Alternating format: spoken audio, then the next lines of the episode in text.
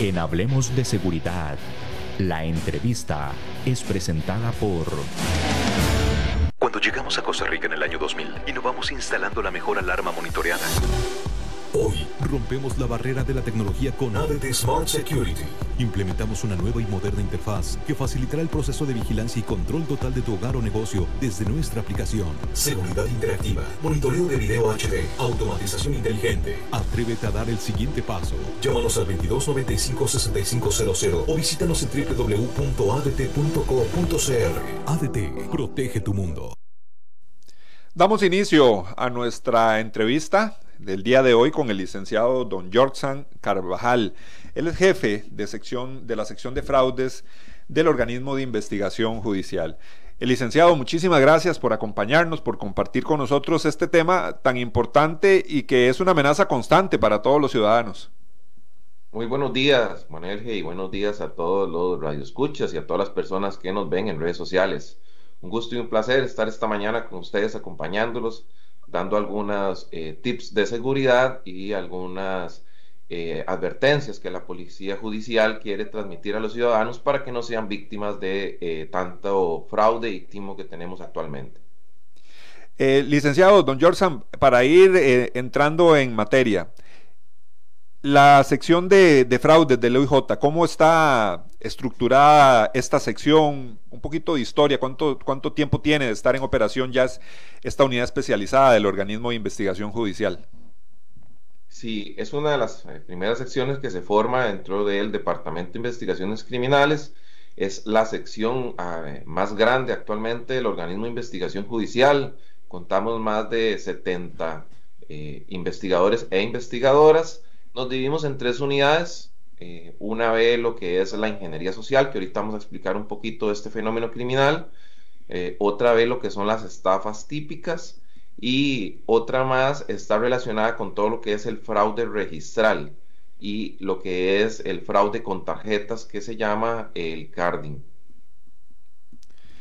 Qué, interesante este, este concepto. Antes de, entrar con este de ingeniería social, que, es muy llamativo, ¿verdad? Es un concepto eh, muy interesante. Eh, podemos establecer esa diferencia entre timos, fraudes, inclusive eh, cabe ahí el tema de extorsión. Bueno, la extorsión como tal estaríamos en otro plano, estaríamos en otra sección que también la tramita, otra eh, tipología, eh, estaríamos hablando de otro delito como tal. Hay algunas eh, fraudes que inician desde el ámbito del timo y al no concretarse, el delincuente cambia su modalidad a un, a un tipo de extorsión. Ese tipo sí, efectivamente, se ve en otra sección, no lo vemos nosotros como tal, eh, pero hay algunos casos que cambian su modalidad. Don Jorsan, iniciemos con este tema de la ingeniería social. ¿Qué, es la ingeniería social?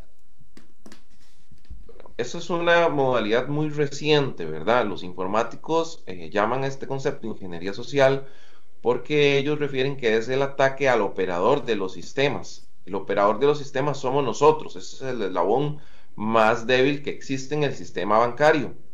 Eh, por un lado tenemos los bancos, que son robustos y tienen todos sus sistemas de protección. Por otro lado tenemos las, eh, los sistemas de ingreso, ¿verdad? Como páginas web, aplicaciones, cajeros automáticos, tarjetas y demás. Y en el centro está el operador que somos nosotros. Nosotros somos el eslabón más débil, porque somos los que somos más vulnerables, más fáciles de engañar. Ingeniería social es, eh, significa abordar la, eh, los por medios electrónicos las cuentas bancarias. tiene que haber una manipulación de las cuentas electrónicas para que estemos hablando de ingeniería social. Si no, estaríamos hablando de cualquier otro tipo de estafa. Él es contemplado en el 217 bis de nuestro Código Penal. Me imagino que, así como eh, estamos conociendo este concepto, el tema de los timos y fraudes eh, van evolucionando constantemente, George, y eso es un reto y muy importante para una sección como la de ustedes. Es correcto, te cuento. El año 2016 inicia lo que es la ingeniería social, inicia desde los centros penales, donde están los mayores operadores y conocedores de este fenómeno criminal. Inicialmente, eh, ellos comenzaron a hacer llamadas donde te ofrecían rifas, donde te ofrecían descuentos y las personas pues iban cayendo en esa tramitología de engaño, eh, pero sus ganancias no eran considerables. Posteriormente lograron, digamos que, eh, evadir los sistemas de seguridad y nos eh, hicieron caer en engaño por medio del correo electrónico, ¿verdad? Eh, recordémonos que casi todos los bancos están ligados a un correo electrónico y que para generar nuevas contraseñas lo podemos hacer por correo electrónico. Entonces, ellos aprovechándose de esa situación este, tecnológica, comenzaron a engañar al operador, que somos nosotros las víctimas, y nos hacían creer que estábamos ante una llamada del banco y que el banco nos estaba pidiendo datos y que nos estaba mandando un código de verificación o un correo de información, cuando realmente lo que estaban haciendo era ellos cambiando la contraseña desde cualquier computador o teléfono inteligente, nos estaba llegando en ese momento la nueva contraseña, pero como estábamos en la llamada, en la cual son muy habilidosos, son muy conocedores del tema, envuelven fácilmente a cualquier persona y al no darnos cuenta que estamos bajo esa, eh, eh, eh, ese engaño, entregamos fácilmente ese código, ese token que nos llegó o esa clave que necesitaba el delincuente para ingresar a nuestras cuentas. Una vez ingresada a nuestras cuentas es donde hablamos de la ingeniería social, donde hay una manipulación de los medios electrónicos. Cuando están ya dentro de nuestras cuentas, ellos comienzan a extraer nuestros ahorros de toda nuestra vida a cuentas de terceros que inscriben como cuentas favoritas, a movimientos SIMPE móvil, a extracción de cajeros, a pagos de eh, servicios y todo nuestro dinero en cuestión de segundos desaparece. Don Jorsan, cuando, cuando hablamos de, eso, bueno, qué interesante. Siempre pensamos que todas esas estafas, esos, esos fraudes, de timos, empiezan en centros penitenciarios. Ahí es donde usted nos dice que, empiezan esos timos, pero lógicamente eh, pareciera que toda eh, esa ingeniería social, como usted nos lo viene diciendo, también sale de ahí y ya se vuelve como un delito, un crimen organizado, digámoslo de esa forma. Es correcto, nosotros estamos viéndolo este año 2021 eh, desde la óptica de la criminalidad organizada. Esto es un grupo totalmente estructurado, organizado, con todas sus células fuera trabajando, ¿verdad? Eh, comienza desde una simple llamada que enmascaran. Vamos a explicar lo que es el enmascaramiento. Esto significa que el, el usuario o la víctima en su celular va a recibir una llamada de aparente número de una entidad bancaria o de una cooperativa o una entidad estatal. Te hace creer que estás ante la llamada real. Este sistema de enmascaramiento lo utilizan por medio de aplicaciones o por medio de páginas web en la nube y este, es muy difícil de rastrear. Una vez que la llamada ingresa al usuario, hay una persona que nosotros le llamamos el cazador. ¿Por qué el cazador? Porque es una persona que tiene esa habilidad para convencer que es un funcionario bancario, es un funcionario público o un funcionario de una institución eh, financiera. Una vez que caes en este engaño, esta persona eh, logra acceder a tus cuentas. Eh, inicialmente hablamos del correo electrónico, ¿verdad? Que hay dos modalidades, o te son sacan la información en la llamada o inicialmente lo que hacen es primero robarte la contraseña por medio de error también, te hacen creer del correo y así tienen acceso a la nueva contraseña. Ya ellos evolucionaron a partir de noviembre prácticamente del 2020, eh, evolucionaron y ahora están utilizando un link que te lo envían por correo, te dicen que es una página segura, te dicen que no eh, confíes en las personas, que tengas cuidado con las estafas, que tengan cuidado con los estafadores, que cuide su dinero, que no le dé datos sensibles y lo que te mandan es un link falso donde estás vos ingresando voluntariamente tus datos sensibles, ¿verdad? Lo está viendo otra persona que va a ser el banquero, esa persona ya ingresa a tu cuenta, vos estás ingresando a una página falsa donde, te, donde crees que estás eh, eh, accesando ya a tu cuenta para validar algún derecho, algún dato, algún depósito en tránsito, algún este, eh, exoneración de impuestos, alguna firma digital, cualquiera de esas modalidades que te hacen creer y te hacen pensar, la otra persona ingresa a tu cuenta y dentro de esa página web te va a pedir token o clave dinámica o código, va a depender de tu banco. la página falsa te redirecciona a un, eh, una validación que va por porcentaje. Entonces, vos inicias ingresando tu código o ingresando tu token o tu clave dinámica y te va a poner de un 10% a un 30% y te dice vuelve a ingresar otro código, otra clave dinámica y vas a volverlo a ingresar y te ponen un 90 y te pide hasta una tercera. ¿Qué pasa con esto? Estoy ingresando tres códigos o token o claves dinámicas que el delincuente está observando del otro lado porque ese link es un link espejo que transfiere la información y ya tiene los insumos suficientes para inscribir cuentas fuente o cuentas destino. ¿Qué significa esto? Son cuentas de personas que realmente no reciben el dinero y que el crimen organizado les compró sus cuentas bancarias por 10 mil o 20 mil colones. Entonces, efectivamente, hay personas que se dedican en San José y en otras partes del país a comprar tarjetas, a reclutar personas y a mantenerlas todas juntas, esperando que alguna víctima caiga ellos se dirigen a los cajeros y hacen movimientos y traslados a nuevas cuentas. Una vez trasladado ese dinero a nuevas cuentas, el banco va bloqueando después de la alerta de una denuncia de estafa o de una llamada del usuario de que lo están estafando, pero ya esa cuenta, ese dinero se movió a otra tercera y ese tercero se movió a otra. Generalmente lo hacen con diferentes bancos para que esa eh, eh, trazabilidad sea más difícil de perseguir y les da el tiempo suficiente de extraer todo el dinero. Esto es más o menos los dos tipos que han ellos eh, evolucionado desde el correo inicialmente, ahora con el link y la información con páginas falsas que te hacen creer que están en la real.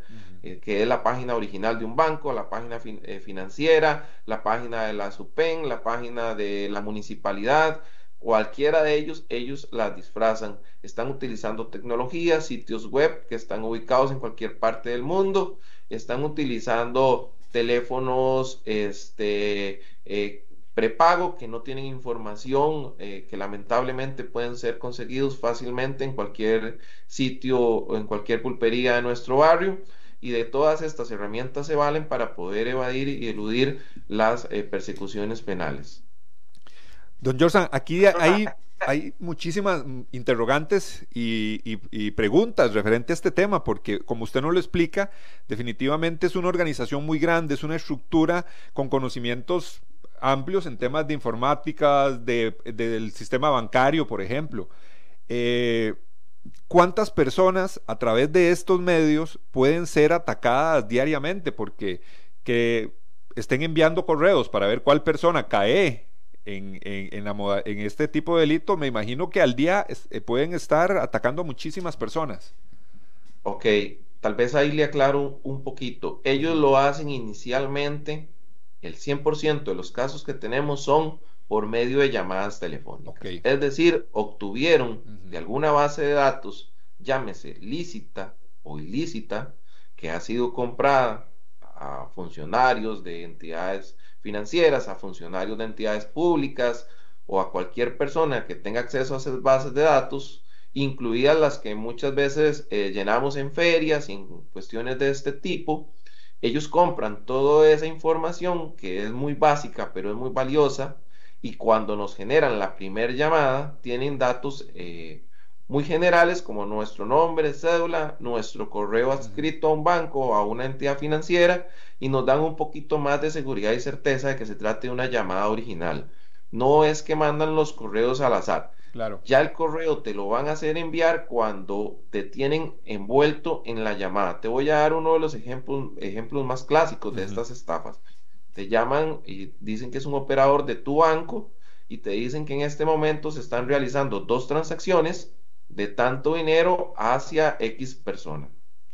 Vos inmediatamente la lógica diría que no, que vos no estás aceptando esas transacciones y que eso se trata de un fraude. Ellos se basan en esa situación, en esa respuesta esperada que el usuario va a dar y le dice que para poder cancelar esas operaciones le va a enviar un correo. Es en ese momento que iniciamos con el tema del correo y del link y de todo el proceso de estafa.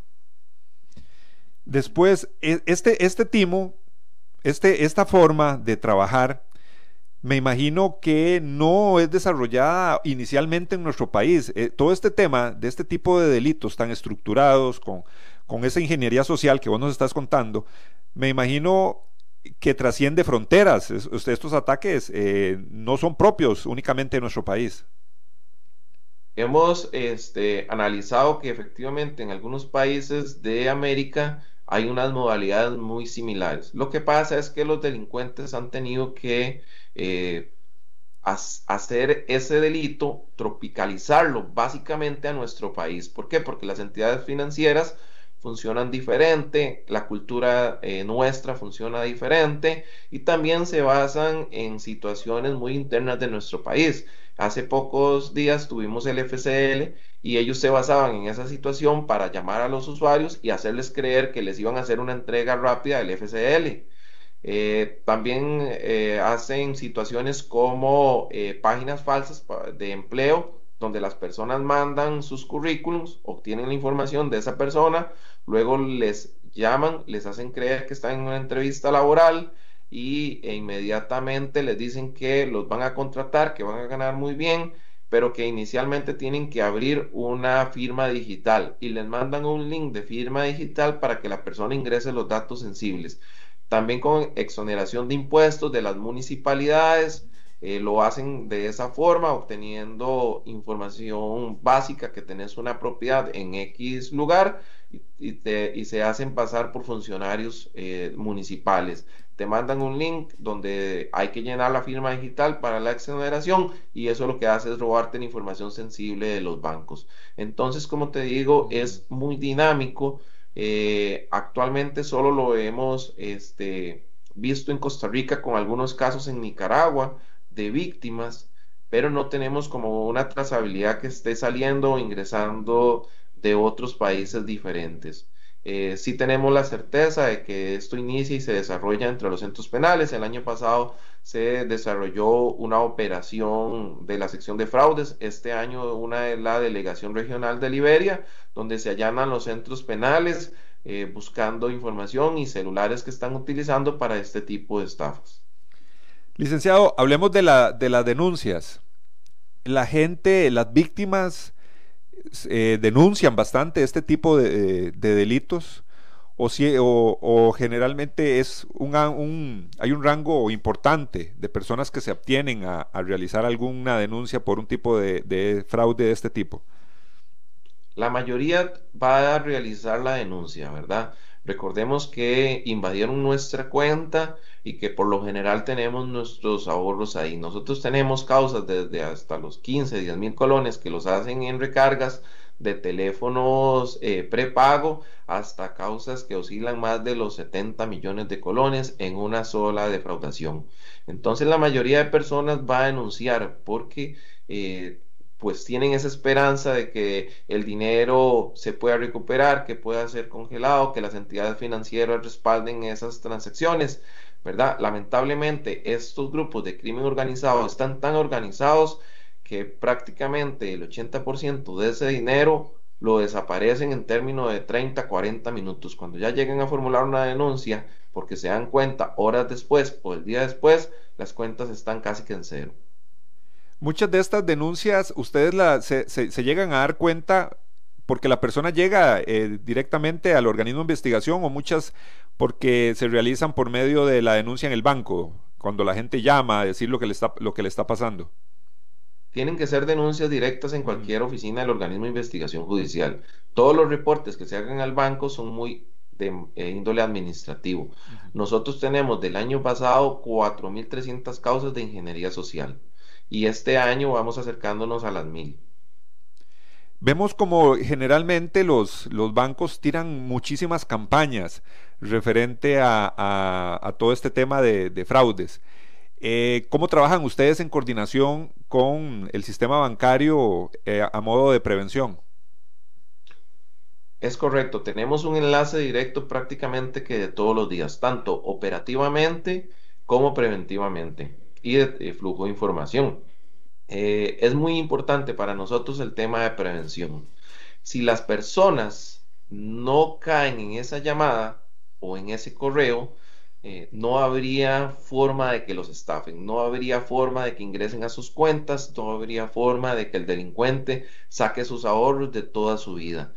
Entonces, el tema preventivo para nosotros es muy, muy importante, ¿verdad? Si la persona conoce la modalidad, conoce el delito, si alguien está viendo o escuchando esta entrevista y escucha del link falso que le hacen creer que están dentro de la página del banco, posiblemente si la próxima semana esa persona es llamada por un delincuente y se hace pasar por una entidad bancaria, posiblemente vaya a detectar que efectivamente se encuentra bajo una modalidad de estafa y que está a punto de perder todos sus recursos económicos que están guardados en una cuenta bancaria. Y no solo sus recursos económicos, hay casos donde hacen adelantos de salario, eh, utilizan tarjetas de crédito que están ahí para hacer eh, depósitos de adelanto de tarjeta y estas personas quedan con la deuda, con el banco y lamentablemente la persecución penal a estas personas vamos a llegar inicialmente a personas que son eh, que viven en la calle o en lugares urbanos marginales que fueron los supuestos que recibieron en sus cuentas el dinero que fue sustraído. Pero realmente estas personas nunca vieron eh, un solo colón en sus cuentas y habían vendido inicialmente por 10 mil o 20 mil, como lo dije anteriormente, a algún reclutador del crimen organizado sus cuentas, ¿verdad? Entonces hay que tener mucho cuidado, cuidar nuestros recursos, cuidar nuestro patrimonio para no ser víctima de una estafa. Don George, ¿nos podría contar algún caso donde real, sí se ha podido recuperar el dinero? Vamos a ver, los bancos después de la primera alerta, ellos comienzan a congelar las cuentas en un tema muy administrativo. ¿Por qué? Porque nosotros obviamente no tenemos acceso a ninguno de los bancos ni a las cuentas bancarias. Es el usuario el que tiene que llamar al banco inmediatamente cuando detecta que está bajo una estafa y el banco comienza a congelar. Muchas veces pasa de un banco A a un banco B, pero hay una buena comunicación entre bancos, tanto estatales como privados, y inmediatamente fluye la información al otro banco para perseguir ese dinero y congelarlo. Pero esto solo pasa cuando la persona casi que se da eh, cuenta en, en, el momento que está activa la estafa, porque media hora después, mientras que hace llamadas y todo esto, los sujetos están esperando en las puertas de los cajeros con las tarjetas para hacer las transacciones. Son muy rápidos. Ellos saben que no pueden durar mucho porque saben que su, si, si, no el dinero va a ser congelado.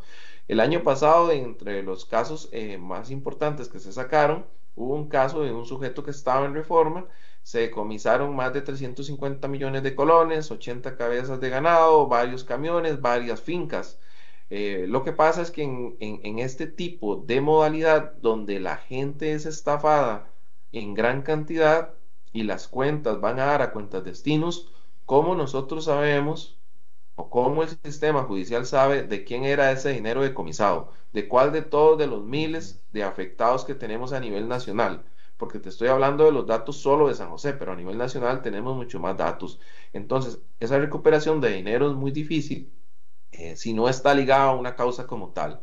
Ellos tienen que hacer una gran distribución del dinero, tienen que pagar reclutadores, tienen que pagar módulos de un penal para poder eh, silenciarlo y poder operar y poder hacer las llamadas, tienen que pagar eh, las personas que son cuentas destinos, tienen que pagar los sitios web, eh, tienen que pagar las personas que saben manipular y hacer una página web, que no son todos los, las personas que van a poder, poner esa actividad, poder hacerla, ¿verdad? Entonces es todo un conjunto de operaciones, por eso le llamamos crimen organizado, que está desfalcando las cuentas de los costarricenses. Solo en el OIJ de San José, nosotros llevamos un aproximado entre dólares y colones de 1.5 millones de dólares en lo que va del año en pérdidas en las cuentas de los ciudadanos costarricenses.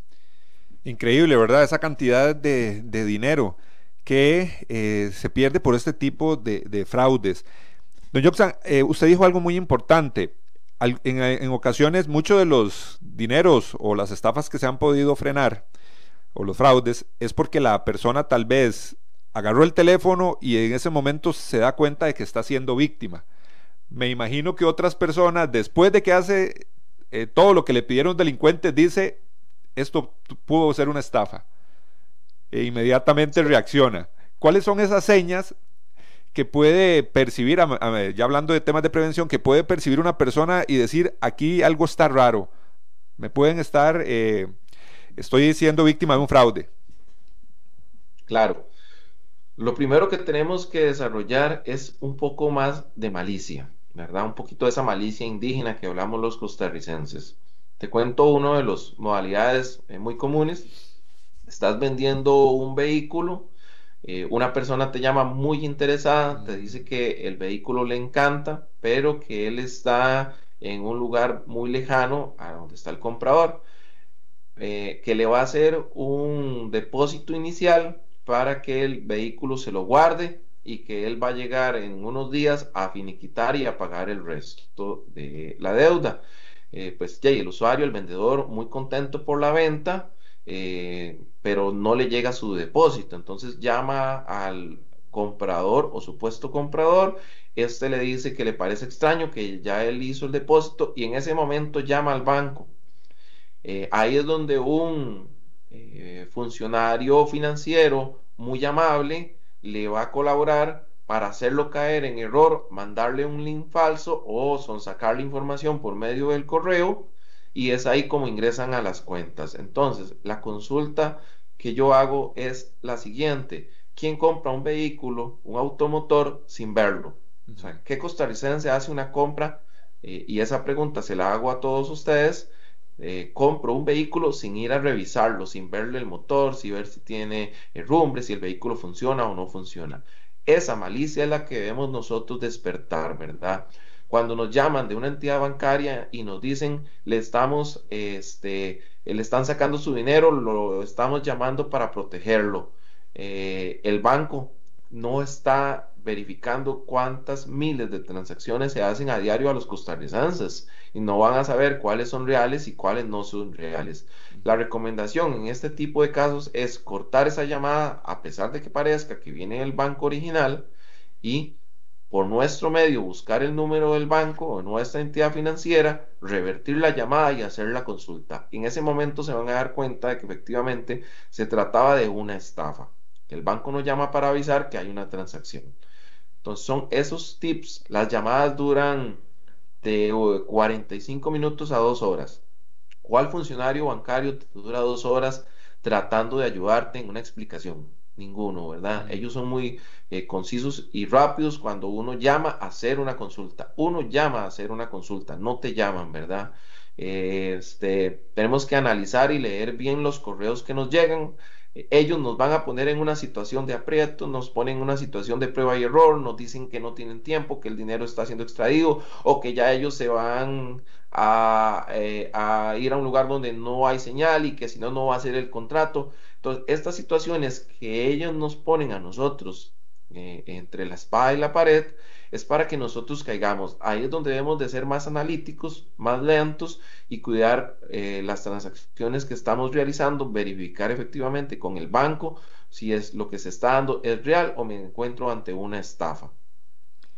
En ocasiones hemos escuchado costarricenses, ciudadanos que se dan cuenta de que están siendo eh, víctimas de este tipo de, fraudes.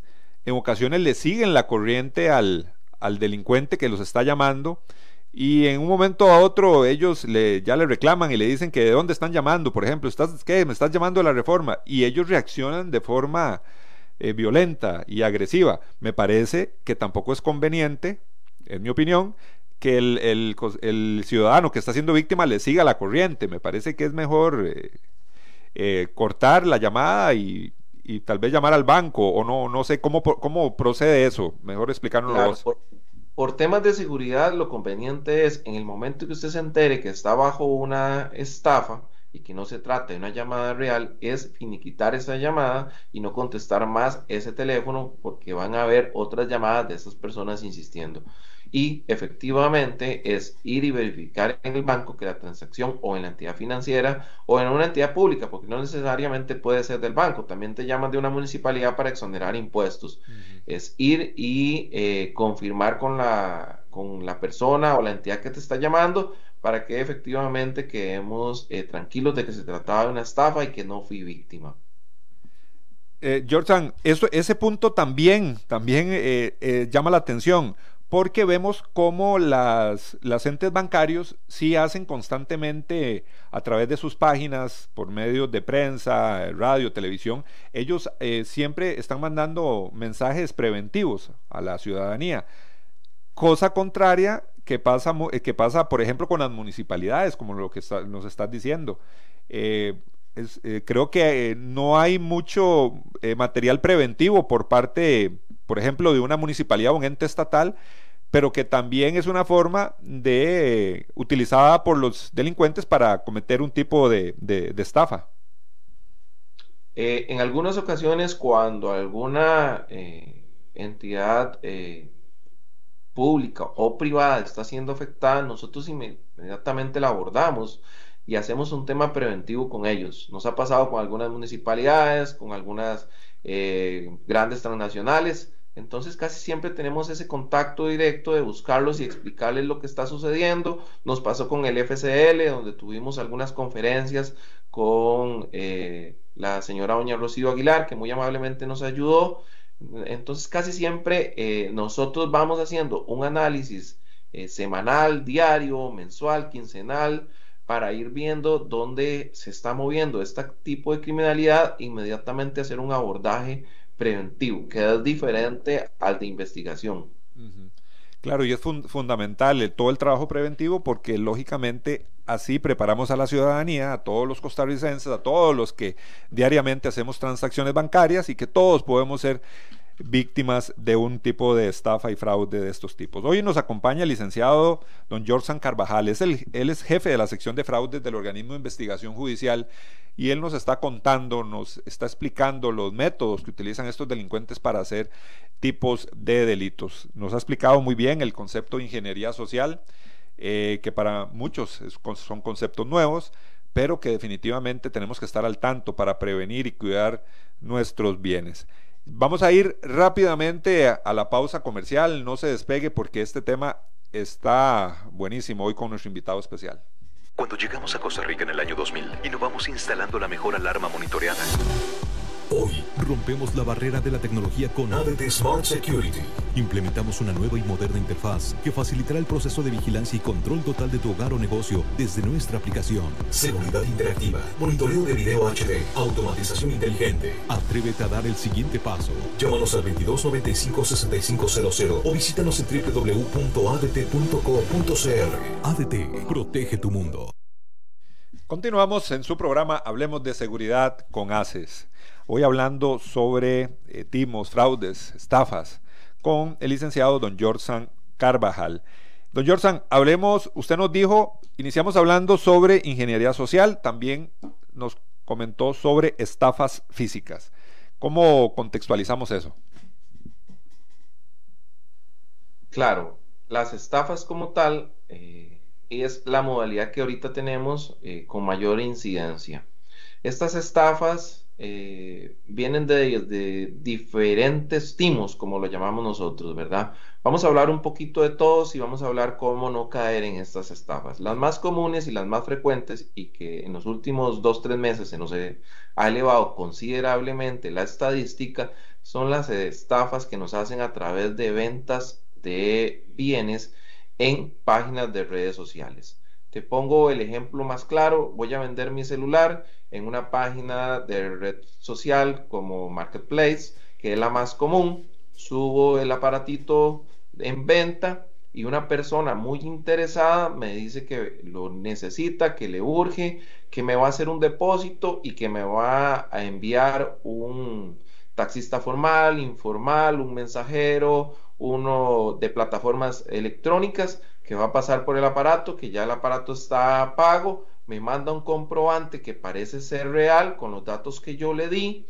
pasa a un taxista formal o un mensajero o la persona citada en un centro comercial y una, un tercero lo recoge e inmediatamente eh, cuando entrego mi teléfono, mi, mi, mi bien que estaba en venta, la persona verifica en su cuenta posteriormente y se entera de que no había ningún depósito, ¿verdad? Esto es lo más común que tenemos actualmente. Las personas caen a diario en ventas de cualquier tipo de artículo. La mayoría buscan pues artículos de fácil venta, artículos onerosos como celulares, PlayStation, cualquier tipo de ese eh, eh, de esos aparatos que tienen algún valor en el mercado considerable. Eh, son bastante las denuncias, las personas siempre caen en esa tipología, el voucher que te mandan parece muy real eh, y pues no volvés a ver más tu aparato electrónico o tu equipo en venta. También lo hacen en viceversa, es decir, necesito un mueble, necesito un servicio, veo en la página que están eh, vendiendo X mueble, el, el, mueble se ve bastante bien, se ve más cómodo de lo normal, eh, me piden un depósito inicial, hago un depósito inicial y después la publicación desaparece, ¿verdad? Eh, muchas veces de esas personas llegan y dicen, mire, es que yo deposité a fulano de tal, nosotros hacemos la investigación y nos damos cuenta que es una persona que habita en la calle o una persona que eh, vive en un lugar urbano marginal y que no fue la que recibió y que más bien había vendido su cuenta bancaria por una pequeña suma de dinero. Entonces esto es muy recurrente, son las que más están dando actualmente y muchas, muchas personas están cayendo en este tipo de, eh, timo, ¿verdad? Aquí el tema de que le envíen a uno un voucher eh, o, un, el voucher sí, que, que da a entender que se hizo el depósito, me imagino que está muy bien realizado, pero aquí el tema es que la persona inmediatamente acceda a su cuenta bancaria. Eso sería lo, lo, ideal, ¿verdad, Juan? Que las personas revisen en su estado de cuenta que efectivamente ese dinero ya está dentro de la cuenta y no en tránsito, porque también suele suceder con algunos timos más avanzados, con de más, eh, de más perjuicio económico, que hacen una transacción con un cheque. Todavía existen esas transacciones y ese cheque es de otro banco, dura 24 horas en hacerse real en el, en el banco de la víctima y durante esas 24 horas la persona no puede verificar. Puede ver que hay una transacción en, en, en tránsito, pero no puede verificar si realmente ese cheque era real, no era real, tenía fondos, no tenía, y cuando entregan los bienes, que ya estamos hablando de situaciones más grandes, se da cuenta que efectivamente era una estafa. De las dos modalidades tenemos que verificar y no debemos de entregar nuestros bienes hasta que el dinero esté en nuestras cuentas, ¿verdad? Esas eh, eh, es bastante, eh, digamos que importante que nosotros no debemos de entregar eh, ellos modifican, estos vouchers son pantallazos de los depósitos que ellos los modifican fácilmente con cualquier computador, con cualquier aplicación de celular y nos hacen creer que efectivamente nos han dado el dinero. Para la compra del bien nosotros recomendamos que deben de darle una trazabilidad a esa página. Si es un juego de sillones, un ejemplo, eh, y es de una mueblería, ver si esa mueblería existe, si tiene página en Facebook, si tiene comentarios, si hay recomendaciones, si está ubicada físicamente, si la gente ha dado opiniones positivas o opiniones negativas. Debemos de hacer un poquito de investigación y no pagarle a la primera publicación que nos encontremos. Nos pasa mucho en Instagram donde publican un celular en tanto dinero la persona hace un 50% de, de, depósito y posteriormente desaparece la publicación. Recordemos que estas redes sociales, sus servidores no se encuentran dentro de nuestro país y la información que vamos a obtener es nula, ¿verdad? Entonces tenemos que tener mucho cuidado con lo que compramos o subimos en venta en páginas de redes sociales. La otra modalidad, eh, es el tema de fraude registral.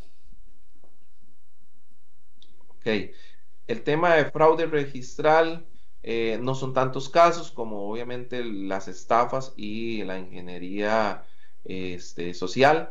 Es un tema que lamentablemente está añadido a, eh, abogados, ¿verdad? A notarios Eh, hemos hecho buenas operaciones este año, hemos realizado bastantes allanamientos a, a bufet y a casas de notarios donde se han procesado. Eh, esto es un tema de propiedades, es un tema donde lamentablemente mueven propiedades que no están en venta, donde hay todo un, una falsedad ideológica, hay una serie de documentos que van a ser presentados, unas firmas que van a ser falsificadas y este, hay personas que las hacen creer en error, que se encuentran dentro de una venta real y pues pierden su dinero, ¿verdad? En esto lo que nosotros solicitamos muchas veces es verificar al vendedor, verificar si esa eh, propiedad tenía eh, o efectivamente se encuentra bajo esa persona registral o bajo esa sociedad o si ha variado en los últimos 30 días, ¿verdad? Que sería un dato interesante, ¿por qué varió? Entonces, es como un poquito de, eh, investigación registral. Eh, se recomienda pues hacerlo si la persona no es conocedora mediante el abogado de su confianza para que pueda tener certeza de que compra una propiedad que, no que está libre, que no está siendo estafado nos interesa mucho, don Jorsan, también saber, bueno, ustedes realizan un gran trabajo en este tema de lo que es la unidad de ustedes, la sección de, fraudes. 70 oficiales, nos comenta usted. Eh, hablemos un poquito, antes de ir a nuestro segmento de redes sociales, de esa capacitación. Vemos como las modalidades, estamos hablando de ingeniería social, bueno, se tienen que especializar sus, sus agentes, sus investigadores en este tema, también en el fraude registral. Eh, hablemos de esa capacitación que ustedes están recibiendo para fortalecer cada vez más esta sección que definitivamente eh, vemos que es necesaria por el tipo de delitos que constantemente y el ataque que están sufriendo los costarricenses por estos medios electrónicos e informáticos. Sí, claro, eh, constantemente estamos buscando capacitaciones, muchas veces con las entidades financieras, con eh, empresas que de una u otra forma nos van a generar alguna trazabilidad en las operaciones. Eh, también internamente los de más experiencia y con más conocimiento generan este, pequeñas charlas a los de nuevo ingreso donde se van instruyendo en el tema y donde se van capacitando. Son temas muy específicos, son temas muy técnicos, el tema de registrales, de ingeniería social, y eh, son temas que efectivamente la persona debe de conocer de fondo cómo se maneja esta modalidad para poder investigarla. Licenciado, muchísimas gracias de verdad por estar en el programa. Esperamos tenerlo nuevamente para que comparta con nosotros y todos los ciudadanos y el trabajo como servidor público que ustedes hacen. Felicitarlos y gracias por habernos acompañado. gracias a ustedes y Ojalá que todas estas eh, tips, todas estas modalidades las puedan analizar, comprender y si se encuentran en, una situación de estas, poder entenderla, poder cortar esa llamada o no caer en ese timo o en esa estafa y que no se convierta usted en una víctima más de todas las eh, miles que tenemos en investigación en este momento en la sección de fraudes. Que pasen muy buen día. Muchísimas gracias al licenciado Don Joxan Carvajal y a todos ustedes. Y ahora los vamos a dejar con la invitación a nuestro próximo programa. Asociación Costarricense de Empresas de Seguridad y Afines presentó Hablemos de Seguridad. Hablemos de Seguridad. Hablemos de Seguridad. Con ACES